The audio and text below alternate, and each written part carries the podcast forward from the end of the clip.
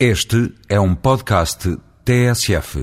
Os candidatos que estão anunciados para disputarem as eleições intercalares na Câmara Municipal de Lisboa por parte do Partido Socialista e do PPD-PSD suscitam algumas questões e talvez por isso não estejam confirmados em definitivo.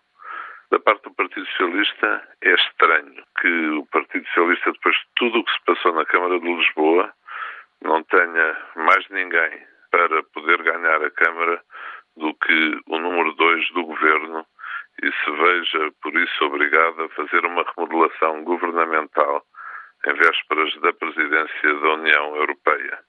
Por parte do PPD-PSD, e quanto ao nome que está anunciado como quase certo candidato, é estranho que esse partido, ainda para mais não estando no governo da República, não tenha mais ninguém para ser candidato que não um presidente de Câmara em funções noutra autarquia.